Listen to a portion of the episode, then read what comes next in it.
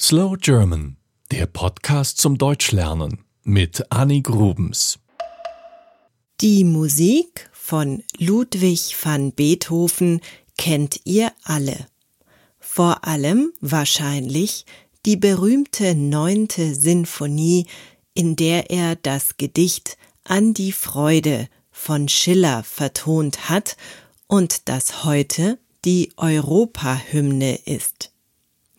Aber kennt ihr auch den Lebenslauf dieses großen Komponisten? Geboren wurde er 1770 in Bonn. Sein Vater war Sänger und Musiklehrer. Er merkte, dass sein Sohn Ludwig musikalisch war und förderte ihn. Ludwig bekam eine gute Musikausbildung. Mit sieben Jahren trat er dann zum ersten Mal auf und spielte Klavier. Als Teenager wurde er fest angestellt als Organist. Er spielte auch Cembalo und die Bratsche.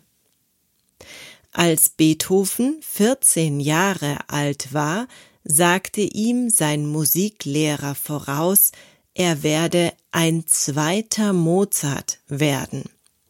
Ludwig durfte nach Wien reisen, um Kompositionsschüler von Mozart zu werden. Zum Vergleich Mozart war 14 Jahre älter als Beethoven. Ob die Männer sich jemals wirklich kennengelernt haben, ist unbekannt. Nach einigem Hin und Her blieb Beethoven also in Wien. Seine beiden Brüder zogen ebenfalls dorthin. Wovon lebte der Musiker in dieser Zeit? Er hatte das Glück, dass viele Menschen sein Talent erkannten. Ein Fürst, der Mozart gekannt hatte, verschaffte ihm eine Wohnung und zahlte ihm ein jährliches Gehalt. So konnte Beethoven unabhängig bleiben und an seiner Musik arbeiten.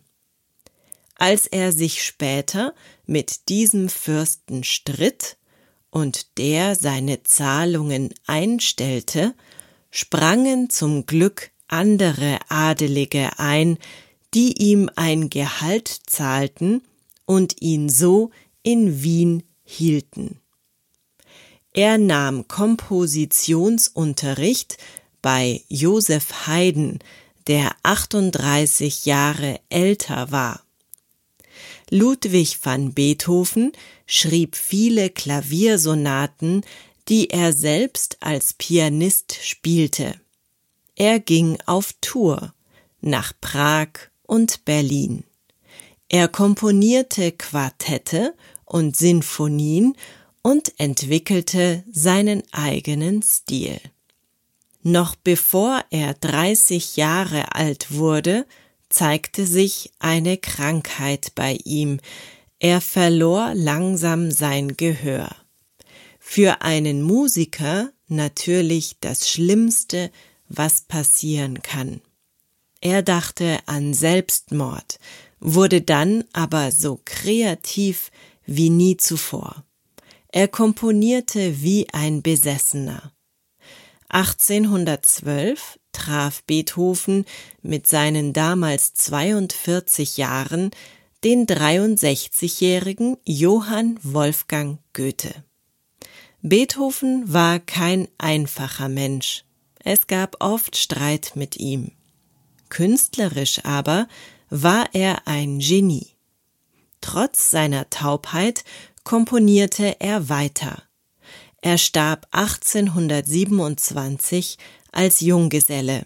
Verheiratet war er nie. Und soweit bekannt ist, hatte er auch keine Kinder. Das war Slow German, der Podcast zum Deutschlernen mit Annie Grubens.